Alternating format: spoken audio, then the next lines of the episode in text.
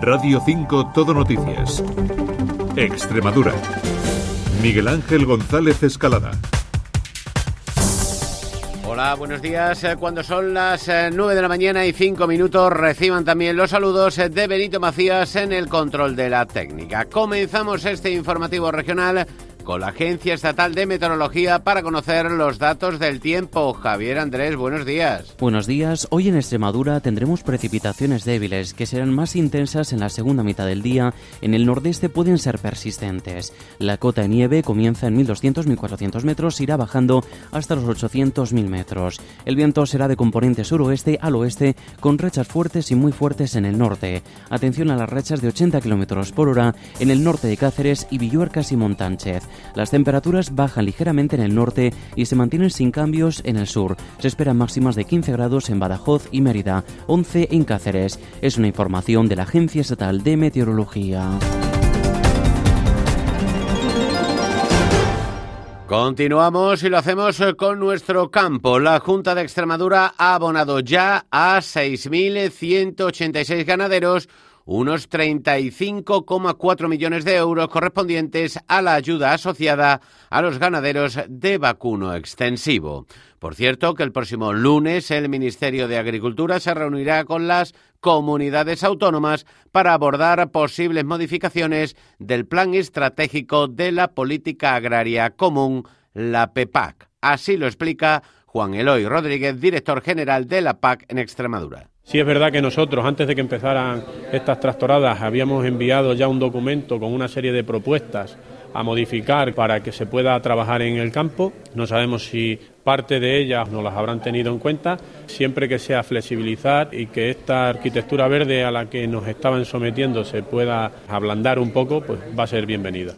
La Guardia Civil ha interpuesto alrededor de 40 denuncias por las manifestaciones del campo de las últimas semanas. El delegado del Gobierno afirma que las multas solo han recaído en aquellos agricultores eh, que han generado problemas. Escuchamos a José Luis Quintana. Las multas van entre 500 euros y 1.500 dependiendo qué actuación haya realizado esa persona. Pero si un agricultor ha ido y ha participado y ha colaborado con la Guardia Civil o con la Policía Nacional, no, no se ha tramitado ninguna en clave política, ayer terminaba la campaña de primarias eh, del PSOE. Los dos candidatos a la Secretaría General del partido cerraron sus campañas. Miguel Ángel Gallardo en Mérida y Lara Garlito en Cáceres. Escuchemos a ambos. Vamos a ganar todo.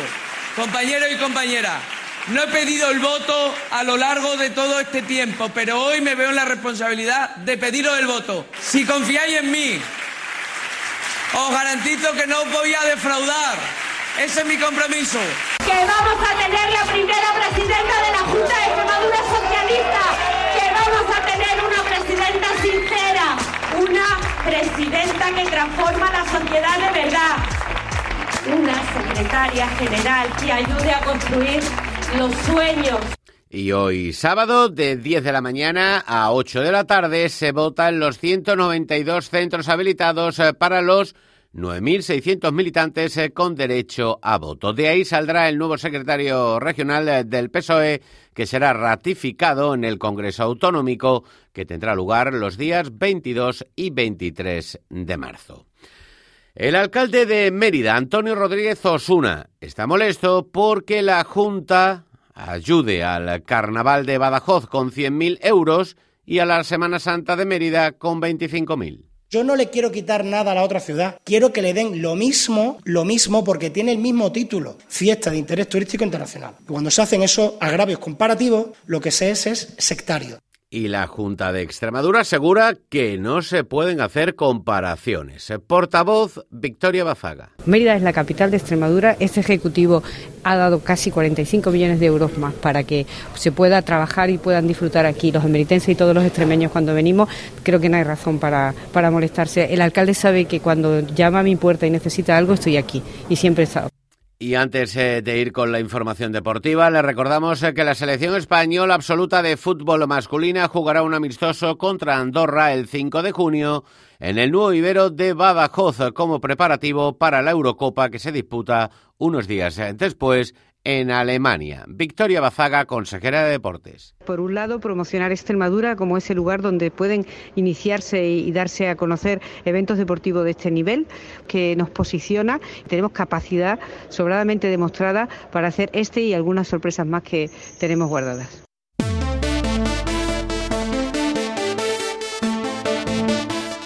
Pues eh, vamos ya con esa información deportiva. Hoy se celebra la Copa de Europa de Paraciclismo en Cáceres, una prueba que está enfocada al ciclismo paralímpico y cuya puntuación cuenta para el ranking UCI. En total participan 90 ciclistas, 25 más que en la edición anterior y procedentes de 8 países distintos.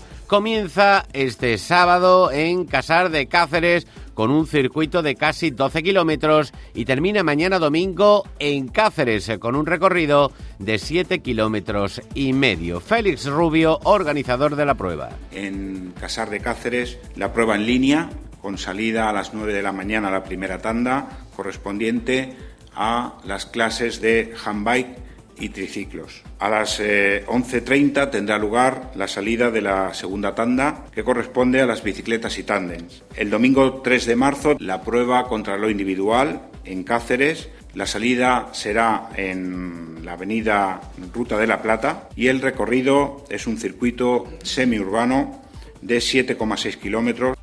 También este sábado se va a celebrar el 56 Raíz Hípico Ciudad de Badajoz, organizado por la Sociedad Hípica Lebrera. Es valedero para el Campeonato Nacional Amateur y de Veteranos, con más de 70 participantes de España, Francia, Portugal, Austria, Bélgica, Inglaterra, China, México y Uruguay. Disputarán varios recorridos eh, que van desde los 40 kilómetros a los 120 en varios tramos. Antonio Fernández es el presidente de la Sociedad Hípica Lebrera. El Campeonato de España son 120 kilómetros en cuatro fases. Una primera fase son de 30 kilómetros, vuelven a la sociedad, pasan los controles veterinarios, tienen un tiempo de descanso y cuando el caballo baja de pulsaciones y los veterinarios le dan el ok, puede volver a salir y así es tres fases más. Después el Campeonato de España Veterano son jinetes que tienen que ser más de 60 años, son 100 kilómetros y en vez de cuatro fases son tres fases de unos treinta y tantos kilómetros. Después hay otras pruebas menores de iniciación de 60 kilómetros y de 40.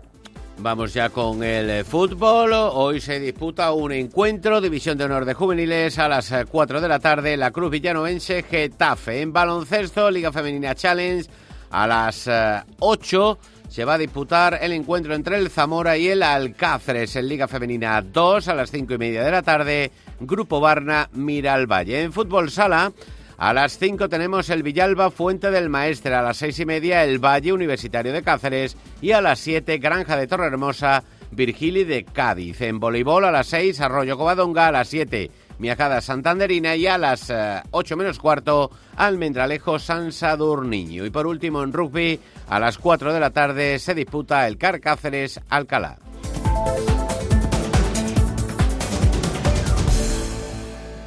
Y hoy terminamos con el pórtico taurino de España.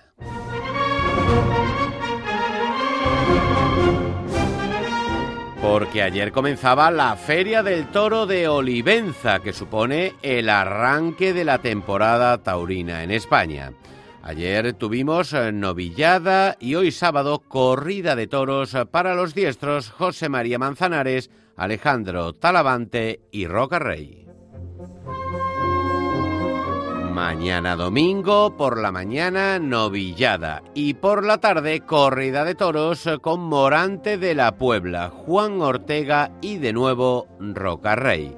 Manuel José González, alcalde de Olivenza. Va a ser una feria, va a ser un éxito, porque las entradas para el sábado por la tarde están agotadas y para domingo mañana y domingo tarde prácticamente, con lo cual va a ser un éxito ya en 33 años, lo que es difícil es seguir manteniendo el nivel sin perder la esencia de la feria, pero para eso trabajamos. Vamos a llegar a las 9 y cuarto de la mañana. Nueva cita regional a las 13 eh, horas y 30 minutos con Crónica de Extremadura. Hasta entonces, buenos días.